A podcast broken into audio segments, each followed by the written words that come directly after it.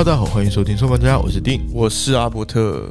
今天这个主题，嗯，不是我写的啦，它叫做“最靠近梦想的距离”。所以呢，我其实是没有什么准备的，那就请阿伯特来吧。你这样子没有？其实我想要写这个内容，是因为呃，前阵子我买了我可能期待很久的、很久的一台相机，然哦后我觉得它对我来说有故事。然后定他最近也买了他想了想了很久很久的重机，那我想说，我们来聊一下这件事情对我们呃生活或者想法上面有什么改变，一定要聊重机吗？还是你有什么别的？因为你知道，我就是修了两个月的重机，我拿回来差不多也就是两个礼拜吧。然后我们最近狂录 Pocket，所以其实也没有什么时间去骑它。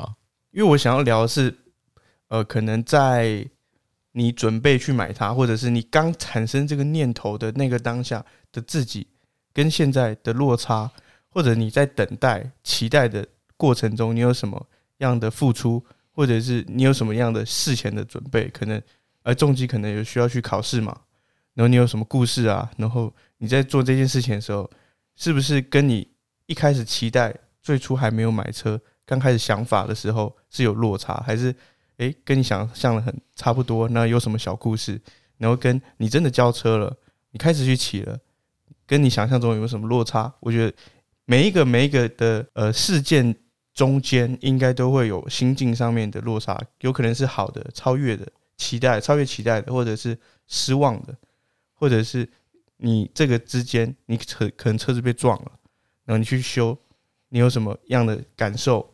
然后他可能现在就很像这边透露，可以透露一下吗？就是你没有，你家人不知道，哦，对，对你做这件事情的时候，你是做抱多大的决心去做这件事情？因为这个也不是一个小决定，然后他也必须要花很多心思在上面，就有点像我们前前一个节目谈到那个老板的那个治病机，老板治病机也需要花很多时间去照顾他。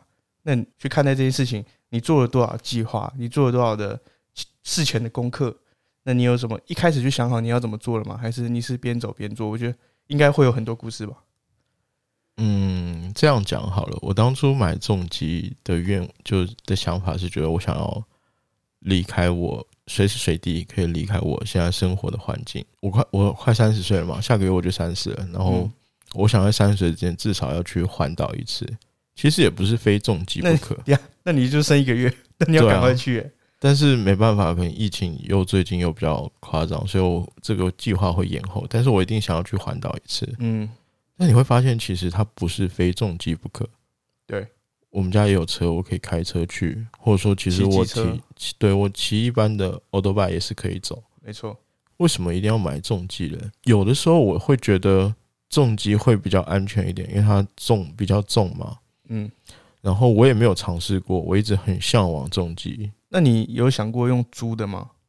我其实是有想过的，但是我很，我就是一个比较怎么说，就是驾驶技术不太好的人，嗯，或者说我一直对于道路是有敬畏的。敬畏，你可以分享一下敬畏是什么样的概念吗？敬畏就是说我虽然说啊、我会开车，我会骑车，但是我还是会骑得比较慢。我不希望让自己去赶时间，哦，这个敬畏是跟敬畏大自然那个敬畏是同一个敬畏。对啊，不然是哪个敬畏？我刚才想说，嗯，是什么敬畏是什么意思？所以你就是对对这些东西是保持非常尊重的。对对对对对对对，哦，因为我觉得我就是特别驾驶技术没有到那么好，我不是什么赛车手之类的，然后我也不希望去赶时间。嗯，而且我也真的蛮想尝试一次重机。我现在有想了，就是到现在呃半年了嘛，然后我在想说，哦，可能过两三年之后，我会把它卖掉，嗯，然后去换一台小一点的，就更方便我去做日常的维护啊、停车啊，就是买这些。白牌的。对，我会这样用，所以你买黄牌不是为了骑快，不是，也不是为了上快速道路，不是，所以你的想法真的就是去体验到那个 road trip 那个什么道路驾驶的感觉。嗯，尤其是现在因为疫情嘛，大家都知道我是做旅游业的，所以其实我每每一年都会跑一些比较不同的地方。嗯，当然，其实亚太地区会比较多，但是亚太其实我也没逛完。我个人想法就是，我去了那么多国家，我还是觉得台湾是我生活过最舒服的地方。嗯，它并不是熟不熟悉，而是我真的很喜欢在台湾的那些生活节奏，然后包括一些我们所谓的人情味啊，各方面，我很难去用言语形容。那我想要问一个问题，就是说，你都说台湾的生活节奏，会不会是因为你没有在其他的国家长时间待着，很有可能去深度的在那边过生活，然后找到自己的一种生活节奏？老实说，很有可能。但是我必须要说，以台湾来说，台除了台北啊，生活节奏都是偏慢的。嗯相比亚太地区的一些地方，当然我会说城市啦，因为我还是一个就是在城市长大的小孩，所以如果你让我真的住在比较贴近大自然的地方，我可能我自己就是不方便，我自己没有办法过去那一关，所以我我所说的我会有个范围，就是在城市的话，绝大部分城市还是节奏偏快，哦，这我可以分享一下，因为我前几年在香港嘛，然后那一阵子是真的是长期居住，那一段时间其实会真的会情绪比较暴躁。我我个人啊，可能我修修养不够，或者是我更水土不服。可是我是住长了很长一段时间，虽然在那段时间可能有让自己找到很比较快乐的生活方式、生活节奏，不过我是认真觉得在台湾是真的蛮快乐，可能跟饮食也有关，或者是这边的文化也有关，或者是甚至是这边你可能，我觉得台湾很棒的地方就是你可能随时随地很快速就可以到一个大自然的环境，哦，对，更贴近大自然了。可是你马上就可以回家。而且台湾各方面就是交通都真的算方便的了。嗯，因为 我之前在韩国呃待过一段时间，然后干真的是每天堵车，没有一天不堵的。然后你在台湾虽然也会堵车，但是真的没有堵到那么夸张。好，那我这边开始先问一个问题：你想要买重机这件事情是的萌生是在疫情发生之后，还是疫情前？你早就有这样的想法？其实我疫情之前就一直有在想要不要买，但是真正让我下定决心是疫情之后。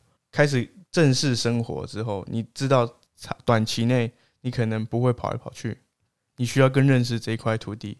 对，而且这是我可能呃，如果我工作就是正常顺利的话，旅游业又开始的话，那我可能真的没有时间去认识台湾了，很有这个可能，一直到我退休。嗯，那我想要了解一下，就是说，你刚才一开始说你想要找到自己想要的生活节奏嘛？虽然你买车可能没有多久，车子就拿去修，然后现在才修好，又没有空气。那呃，在这样的过程中，你觉得你有没有做到你之前期待的那个样子？老实说，因为我基本上的活动区域还是在高雄市会偏多，如果在台湾的话，嗯就市区。但是我现在会去特别找一些，诶，离市区有点距离，但是又可以当天一天来回的一些景点或是一些店，然后我可以去一探究竟的。就是开始去做深度的研究，有什么小地点是可能不是非常热门，但是好像可以去了解它一下。对对对对，其实阿普特应该很有感吧，因为你在高雄来找我几次嘛。对，前面我都会带你们去一些就是商业啊，就是大家观光热点，什么，例如说高雄就博二啊，对，或者是那个什么湖，哦澄清湖，还有那个什么龙湖塔那个左营那个。哦莲池潭，哦莲池潭，对对对对，就类似这种嘛。大家就高雄人，我相信一定都去过。但是我现在会带你去一些，哎、我最近有发现什么小店，我觉得蛮有趣的，可以带你去看一下。就是这些东西真的你在当下的生活，你有办法有多余的时间跟心力的时候，才会去挖掘出来的。真的，所以我一直觉得疫情改变我蛮多的。嗯，应该也蛮多人被改变了。嗯，我相信我们听众朋友应该有蛮多都被改变，而且我个人的想法是觉得，诶，虽然说有一些是可能大家都经济会没有那么富裕啊，嗯然后好像没有没有那么多就是可以社交的时间了，但是你仔细想一下，这些你想来都是坏的改变，其实是可以变为一种好的改变的。每一种嘛，每一种都可以每一种，我们转念。我们可以举个例子，你没有社交活动了，嗯但是你可以有更多时间了解自己。嗯，说了解自己好像有点文青哈，对啊，你有更多时间可以留给自己好了。或者是留给自己重要的人，对对对对对，我们对自己麦克。麦克说的，可以把时间留给重要的人，对吧？这是这也是一种，他其实就是看你去怎么去看待啊。那你想一下，如果是其他嘞，哪一部分？我想一下，我们刚才讲什么？可能是休闲活动，哦，你少了更多的休闲活动吗？对，因为你没办法出国嘛。那你可以多了解台湾啊。嗯，你真的很了解你现在居住的这块土地吗？我们不要说就整个台湾好了，就你居住的这个城市，你真的很了解它吗？嗯，它真的是没有一点其他你完全没有去过的店，或者完全没有去看过的风景吗？好了，你这边有点太太鸡汤了。我想回归到梦想这件事情，就是我们刚才谈到你的生活，因为他做了很多改变嘛。那我想要问一下，你刚才说你可能两三年后会换一台小台的，因为我本来想要问你的是，你有没有因为它产生更大的梦想，或者买更厉害的？我不会、欸，因为我觉得这个已经到我的顶了。紧绷了，对，不是，它不是梦不梦想，是它的确改变了我的生活方式。然后我也就是他也是嗯寿寿终就寝嘛，也没有哎、他就是我会更考虑现实层面，说，哎、我是如果说我要去停车的话，我是不是就是付出的代价。对付出的代价，我要去维修各方面成本的考量。这样子总总结一下好了。我看到你的买重机的故事，对我而言，我感觉到你更向往的不是这台机车，而是有了机车之后的生活。对啊，机车其实很麻烦。你想，我修个车修两个月，对，确实，而且我我要我现在出去，诶，这点也算是比较不错。就是我现在出去之前，可能我们一一般骑速可达就 o t o b 的时候就可以随便就想走就走啊。嗯，但是现在如果我要骑重机出去的话，我会先查好路线，然后看一下附近有没有好停车，就是我会调查的很清楚，然后我才会去，或者说我会先打电话，提前打电话给店家说，诶，你们是几点开门？今天有开吗？就你会做非常非常多的市场调查，先研究一下，你会把很多的呃可能是小事情规划好。嗯，所以之前你可能以前不会做这件事情，完全不会啊，男生哪有在做这种事情的？也合理了。除非跟你有做过吗？我如果跟很多朋友，或者是可能这个活动很重要，才会去注意这么多。可能带长辈出去吃饭，或者是要定位这种很，可是也没有到那么细节啊，停车啊，然后现场的状况。对啊，因为重机它，你说仪式感吗？没有，我觉得它就是麻烦。因为你想嘛，我们在百货公司，哦，我到时候要停汽车格，汽车格还是机车格？汽车格啊，你停机车格会被骂。对啊，但是有一些百货公司，它就是有专属的重机的哦，有重机，停车格。对啊，都是就是有啊，抱歉，你傻眼吧？嗯，所以它真的差很多。然后包括其实，嗯，重机我自己啦，我是会感觉我其实骑重机的时候要比我一般骑速可达安全，因为我会全神贯注，我没有办法想东想西。是哦，真的，你知道我多操熟辣吗？就是我的机车还没到之前，我就把那个防护衣啊、先买好了，车靴啊都买好了，然后安全帽我都挑。就是我朋友跟我说一句说过一句名言，我都问他说：“哎、安全帽价差那么大，我到底应该挑多少钱的？”他说：“你的投资多少钱，你就买多少钱的安全帽。所以你就买最贵的。”啊，我狗头要紧啊！哦，确实啊，你也付出很多代价。其实我蛮好奇一个点，就是你一直都没有分享，在面对这件事情的时候，你怎么去跟你家里面做沟通？我其实一直有跟他们做沟通，然后但他们没有办法接受，到目前为止啦。所以你还是偷偷的停在外面。对我都是停在外面。那你有没有有一天打算跟他们说，我直接买了？还是你会三年后就是假装没有这回事？我可能会假装没有这回事。我觉得就是这这对我来说没有什么，我觉得没有什么不好的。就是你觉得没有必要让他们去担这样的心，对，然后你尤其是你应该对自己的责任负责。尤其是我个人觉得，就是其实老一辈的想法跟我们年轻一辈的还是不太一样。前段时间我们其实有聊过这个，相比来说，上一辈他们更，因为他们经历的时代可能对，物资没有那么的丰富，所以他会更担心于我的下一代，他有没有吃饱，他有没有穿暖，这些很朴实的。基础基本需求。对但是到我们现在这一代人，我相信绝大部分大家都是吃得饱的，大家都穿得暖，大家都在想怎么减肥啊。对。但是你可能真的在心灵上没有那么多的富足。我们刚才，我跟阿伯特刚才就是我们两个在聊天说，诶，我们做到了，做下来已经一年多了，做 podcast 已经一年多了，那我们有没有什么改变嘞？我仔细想一下，你说真的是有多红吗？也没有。嗯，有赚到钱吗？也没有啊。对我们来说，现在可能做 podcast，我们可能会专门开集跟他聊这个，就是生日，生日快乐，就是我们生日快例。行的生日，对对对我们可以，我们希望这个平台不会倒，那我们可以一直可以录到很老很老这样子。对，我觉得有趣的就是我们，我举个例子好了，就是 Andy，我们 B 区 B Trust 的嗯创办人 Andy，他其实我们认识他那么久，但是一直到我们真正开始录他的 Podcast 的时候，我才是完全就是对于他这个人的印象是更深刻，然后真的有点翻新的概念。就是有点把你的记忆重新重新更新过，哎、真的差很大、欸，差很大。而且我觉得很有趣的，就接下来就是这朋友嘛，我们可能会了解认识新的朋友，对，也会更熟悉旧事。再来就是我们心灵上真的满很满足。我想阿伯特应该不会有这种感觉，因为不管疫情怎么样，反正你有女朋友陪嘛，你无所谓啊。但是对我来说，我的社交活动少到有点夸张的时候，你会有点慌不是慌慌，是我讲的很直白，就是孤独，哦，心心灵的孤独。真的是有点然后你又爱面子，也不知道要找谁聊天。对啊。你又知道说我是那种不太爱就是跟很熟的朋友就多聊天的人，因为我觉得大家都有自己的生活。所以是哦，等于是你从二零二零年开始疫情之后整年，然后我们到二零二一，我们到二零二零年底的时候才规划嘛。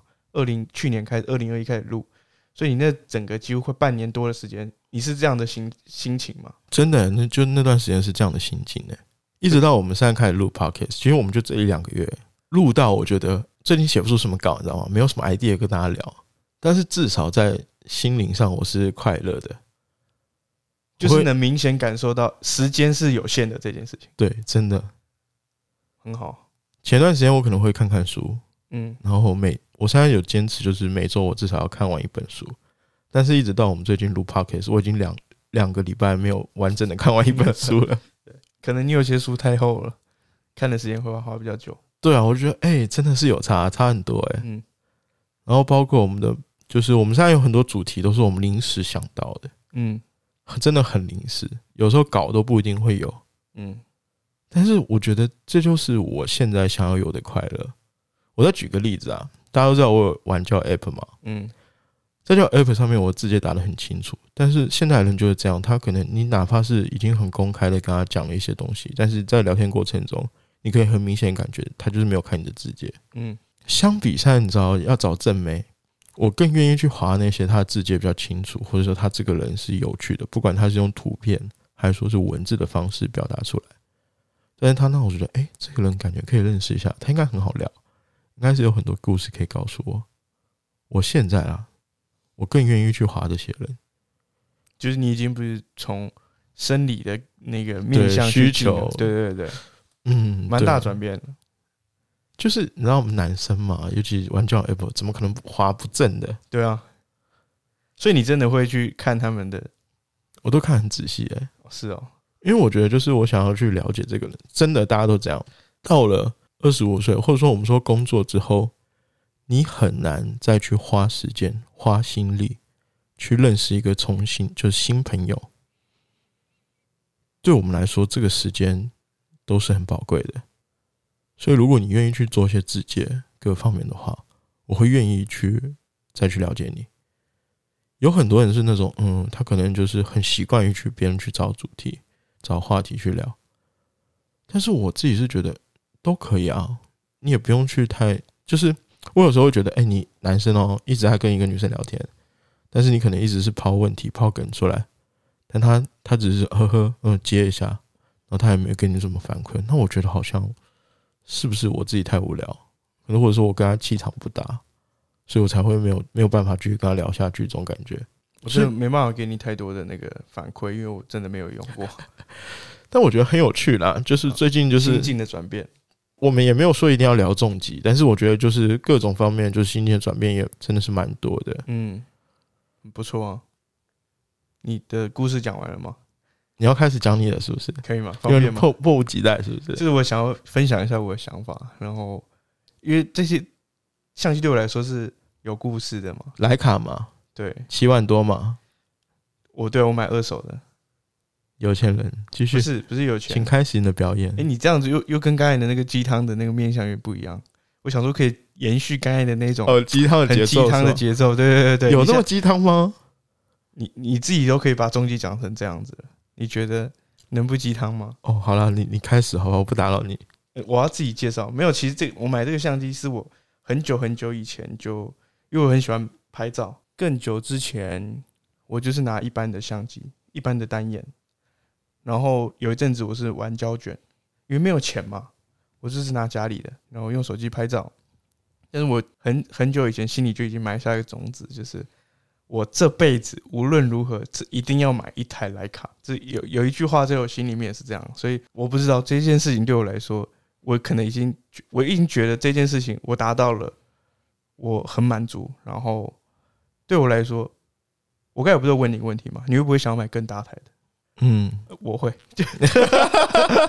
因为我真的接触到它之后，很多你去 YouTube 上面打 U 那个莱卡，就是很多什么莱卡有多毒啊什么的，真的有过毒的。如果你喜欢拍照的话，我不知道你有没有这种感受，因为你最近买新手机嘛，那你可能追求的就是方便、整合性高，对，然后完整度高，然后可能那个资讯串流很快，就是嗯手机马上可以传出去。我我心里我我自认定了，我还是住着一个老灵魂，就是我还是在追求那种很老派、很老派，就是我还是必须要用相机去拍照。嗯，我很很难说服别人，但是我也很难别人说服我说你要用手机拍就好啦。因为其实我之前有手机又不是不可以拍，对，这就是你的，这就是我没办法去说服我自己的观点，因为我其实之前手机有下载一个 app，它也是它是要钱的、哦，付费的哦，两百多块，你要我家可以帮你下载。哦，好，它其实在模拟徕卡，然后它也有很多滤镜，然后它也可以调 ISO 啊，会调光圈啊，会调快门，但是没有感觉。就是一定要拿到徕卡，就是拿到那个触感，你才有感觉。其实在这个之前我也没有碰过嘛，因为我有一次去逛，因为我心里还是想要去了解，就很像一个小朋友，然后看到超跑那种感觉，就是 有一天我一定要坐进去那种感觉。有去逛，可是当那个店员说：“哎、可以试用啊，你敢用吗？”一台二十几万相机在你面前，然后你很怕干一手滑就去了 这样子，所以我说没关系，我看一下就好。对，然后我也没办法去真实的感受到它对我来说，我是真的要这个东西吗？然后直到，哎、这可以分享吗？我那时候抽股票，哦，我。其实会买是因为我抽中股票，就是申购的。然后那一次刚好是九一 A P P，刚好有有一笔横彩，然后我觉得干机会来了，对，所以我就是刚好，我觉得是天时地利人和。就当你在期待的时候，你看到刚好去找资讯，而且那时候还没有抽到股票哦，还没有抽到哦，我就直接跟那个买家说我要买。所以我觉得，嗯，当你在很认真追求一件事情的时候，可能老天也会帮你。哎、我你真的很认真吗？就是你拿到那笔横财的第一个瞬间，第一个想法就是我要买莱卡。我直接把这边数字公开好了。我、嗯我我的我的股价不是卖的最好的，我股价是，因为我那时候呃九月 app 它申购价六十六块，运气很好抽到，然后其实它涨到四百多块哦。嗯，可是我告诉我自己，我不能贪心，抽到的话我就直接我直接卖掉去买，然后那时候就卖到一百五十几块，所以就刚好赚一台相机的钱。真的是完全就是对而且我我我买的时候，其实我这个我相机的故事也是很奇妙。那时候我是因为我加入一个徕卡二手的群组，然后因为我觉得买新的对我来说门槛太高，而且它就跟我很怕把它摔到地上那种感觉一样，所以我真的想说，先从二手可以开始认识它，然后我就去刚好看到那时候，我也觉得这是很荒谬的故事。我那时候又后来看到这个资讯，然后就丢给我女朋友，我就说：“哎、我可以买吗？”我就跟这个超熟拉问妈妈一样，我可以买，我可以买吗？然后我还特地中午，因为我们中午都会午休嘛，我还特地打给他说：“哎、我觉得可以买、欸，它那个功能我爬文爬很多，然后它它怎么样怎么样怎么样，很多功能。”他就很很理性回我一句：“你觉得可以就买啊。”然后我就开始又更慌了，我想说：“天哪，他是不是在生气？对我想说他是在生气，还是他觉得无所谓？因为虽然这不是他的钱，但是我我我我觉得我做一个，因为这个对我来说是一个重大决定，他可能是可能一个多月的薪水，两个月薪水，对我来说，嗯，对？吧？那他也是一笔很重要的钱，那我觉得我不能随便去做这个决定。哎、我其实就是为什么会下定决心买重疾的一个原因，也是因为第一个是我快三十了，对我想给自己一个生日礼物；对，第二个原因是因为我没有女朋友。哦，抱歉，我我其实是有感，你不用抱歉，你这样搞得我很可怜。对我其实是这样想，就是在我还没有进入人生的下一个阶段的时候，我手上有这笔闲钱。嗯，如果我现在不买的话，我以后如果交女朋友，甚至我要结婚，我可能完全不会再考虑这件事情了。所以重击对我来说，有点像是那种抓住青春的尾巴。哦，我跟你不一样，我是直接破釜沉舟，先先跟买家说要定，因为我想说，假如真的没有抽到，那我就拿那个那笔钱去买嘛，就是因为我还是有，你既然说了，因为我我的角度会跟安迪比较不一样，嗯，安迪是先做再说，我是说了强迫自己去做。我的我的个性是这样，所以假如我真的要做一件事情，我会跟很多非常多的人讨论，看他们的观点，然后就算他们给我的是很负评的，我还是会告诉自己，我就是做给别人看，失败再说。可是成功的话，那是我自己的，所以我跟安迪的角度是完全不一样。我都会先先跟大家说，我要去做这件事情喽。嗯你你要支持我可以，我很欢迎。你要给我教训，你要给我指导，我也接受。但是我还是会坚持去做这件事情。所以我就那时候就直接跟买家卖家说我要定，然后后来就哎干、真的抽到，超爽。然后我也没有犹豫，因为虽然我非常看好这间公司，可是我觉得我不应该贪，我贪了有可能我会损失更多，所以嗯我觉得好，我已经到了，他这个就是老天爷送我的礼物，毅然决然的，毅然决然就就卖掉，然后去去买，对，就是特别爽，真的是有故事的相机。呃，其实我认识阿伯特那么久，他也我大概知道他有在犹豫这方面了。而且说真的，徕卡这台相机，你要不要跟大家介绍一下？我觉得我们两个有个共同点，就是我们在买一件比较重要的东西之前，我们都会去爬文，相信大家都会。但是我觉得更重要的是，你要了解它的缺点。像我在买重机前，我就很清楚，我要去租车库，我要就很注意安全，我要去买一些设备，我要很就是去看那个停车位。如果我要出门的话，我要很清楚，就是出门之前我就要查好停车位，这就是重机的缺点。然后包括保养啊各方面，它其实会比一般的 o d o b i 要麻烦很多。我是可以接受这方面的缺点，所以我才去买它。阿普特也是，其实它的莱卡有个很大的缺点，就是不能换镜头嘛。对我这台不能换镜头，就是因为不能换镜头，所以让我以后有能力的时候，我已经有这个莱卡信仰了，我一定会再去买它更强的机身，然后有可以换镜头的，因为我觉得，对，这就是我要的这个感觉。然后真的碰到这个相机之后，这个感觉很难言喻，因为其实像我们公司很多相机嘛，然后可能索尼的顶配 A one 也有，那在碰完之后，我还是喜欢我徕卡的感觉，因为我就是喜欢它那一种不是这么商业，不是这么流量大，不是这么流通，但是他又有自己的个性的东西。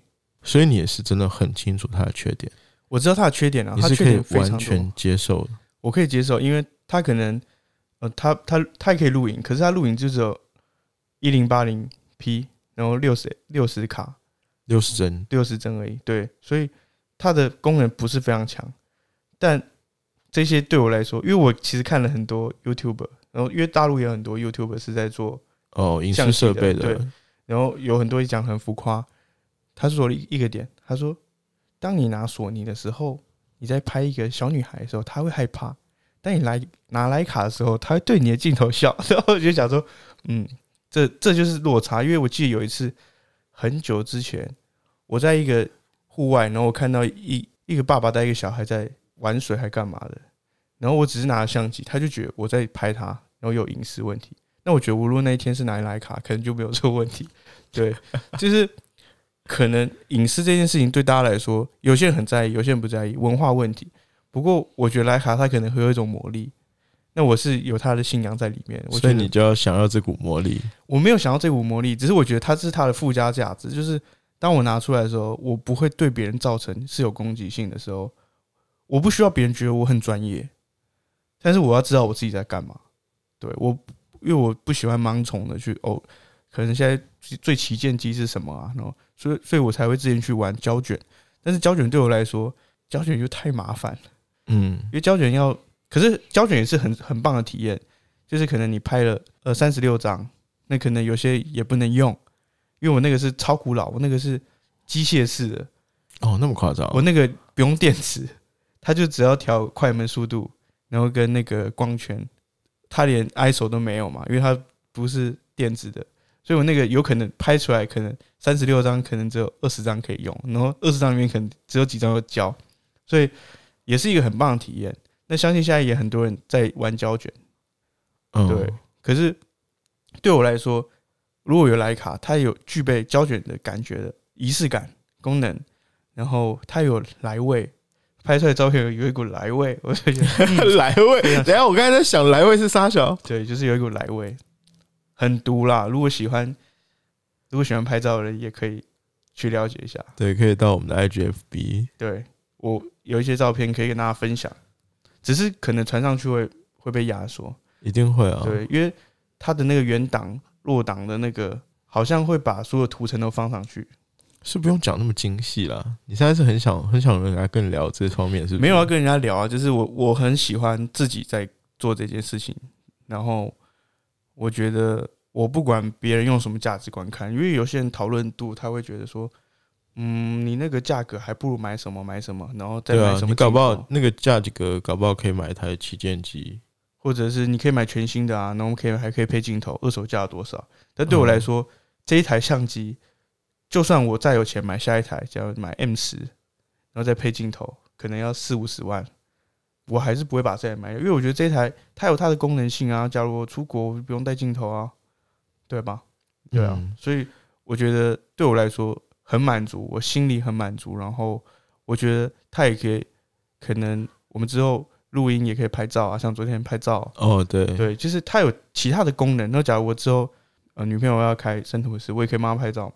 嗯，对啊，其实它有它的附加价值，但是它的主要的功能对我来说是我很满意的，很开心可以聊这一集内容。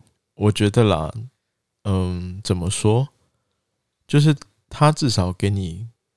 更大的一个梦想，对，就相比我来说，因为我没有打算再买下一台中机了。目前了，目前想法是没有打算再买下一台中机，至少我不会再买到就是比它更上去 CC 数的。嗯，我一定会想要买，对我也想要买小台一点的。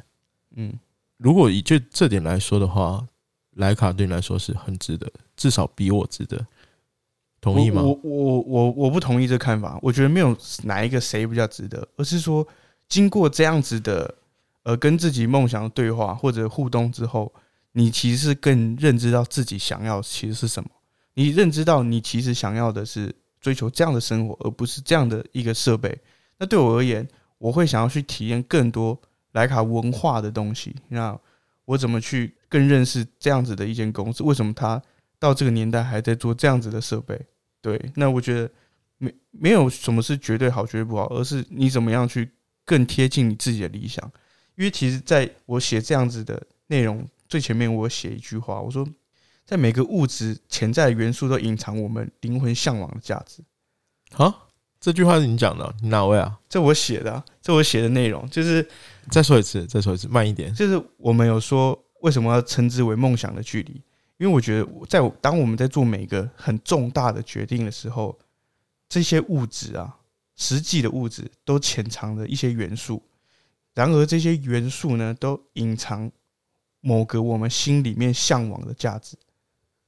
就是我在追求的是这个物体更后面的一些对我来说的价值。我可能是想要了解这个文化，或者是我想要拍的照，真的就不是产品照、商业照，而是。一些有温度的、有文化的，或者是我带着它去看各种世界留下来的记忆，对你来说，可能是你认识了这样子的生活之后，你知道你自己其实不用吃大鱼大肉，你吃小鱼小肉就够了，对不对？所以其实其实这一开始在最前提是要给你讲的，但是你你没有照着内容讲，对我后面我觉得这这句话其实是也可以给大家去思考一下。OK，天哪，我没有想到你这篇，因为这篇很短，没有什么对没有什么内容，没有什么内容。我想说，我们就自由发挥就好。对，没想到你还是里面有藏这些小心思。我认为啦，每个人去做行行为之前，你一定都会有心里面预期的结果。嗯，那你当然结果不好，就是因为你的期望比实际的小嘛，因为你造成失望，你就会不高兴。那我觉得也没有什么好或不好，只是你更认识到你自己想要的是什么，应该是更重要的，OK，对吧？谢谢，谢谢大家听完我说故事。这一集好文静哦！天哪，很喜欢这一集内容。如果大家有什么莱卡的资讯，也可以跟我分享，就是我可以跟你们学习啊。那我的话就是，大家如果对你生活的城市有一些地方是它明明很厉害很屌，但是它就是不出名，我很喜欢这种就不出名的。你说像我们那一天去那个屏东，忽然开进去一条路，对对对对，那种景点，那种如果你要去花莲，我可以给你一些很很棒的景点，就是它不是流量，我都追求不是流量的东西，它不是流量，但是那边有比流量更美的画画面。或者说它有比流量更重要的东西。对，如果可以的话，其实希望大家跟我分享。就是一些可能我们找不到资讯的小角落。对，只要在台湾，我没有限制在哪里，只要在台湾，我就是愿意过去，然后去体验一下，可以，可能我前前所未有的东西，说不定在你家附近就有，诶只是你不知道。搞不好有些，因为我觉得，像我，假如我住在一个地方，我都会习惯走路，在附近走很多小巷子，乱走小巷子，或者骑脚踏车去穿梭每一条很奇怪的路，就是不是 Google 的路。我有时候会照不照着 Google 路去走，就是因为我觉得我们一般人都照着 Google 的逻辑在走最快的路，达到到达我们的目的地。可是我们可能会因为这样的过程中太快速了，那反而没有看到很多美好的风景。就损失了很多对对对，就是巧遇的机会吧。没错，没错，没错，天哪，不错哎、这里爆干文青是怎么回事？你先的吧？不知道大家喜不喜欢我们这种比较偏文青一点的类型？当然也有也有可能，应该蛮多人会骂我们秀啦。对，看又要秀莱卡，又要秀重机，大概讲几次我？们是分享啊，我们是分享这个物质背后的元素，跟我们自己的价值观是磨合的这件事情。改变真的蛮大的，就是我自己是被疫情、被各方面就是年纪啊，嗯可能压力，然后呢，我会想要一直很逃离现在的居住环境，嗯，所以我才会催生去买重机。但是买重机之后，我其实是发现说，诶，其实我一直想逃离的世界没有那么糟糕，甚至是我我没有很重视，很没有去很审视嘛，还是说，哦，或者说我没有去观察说，原来这个我想逃离的世界，它是还是有很多很美妙的东西，只是我没有发现而已。嗯，所以很棒。这这一集我真的完全一点内容都没准备，蛮意外的。聊重机到底要聊什么？到底有什么好聊的？可以而且我一直在想要就拉车友来聊这块，哦，可以啊然后没。想到你其实就是我们这集主要是想聊我们现在呃，对我们来说可能拥有一个人生重大的做一个人生重大的决定的时候，我们当下是怎么去想的，然后一直到我们拥有到目前为止我们的想法。嗯，如果大家对于这方面的话题感兴趣的话，或者你有什么故事，对。然后可以当我们的这个强者朋友系列的嘉宾，跟我们分享你的故事，或者是在你呃生命中，可能你现在很年轻，那我觉得每一个决定改变了你什么，像可能我们之前谈到安迪的故事，那也是每个决定嘛，只是我们现在是在谈物质面向，你如果有什么呃小物，它其实改变你很大的生活，或者改变你的价值观、嗯。生活模式的故事，也欢迎跟我们分享。好，我是生活观察家丁，我是阿伯特，我们下次再见喽，拜拜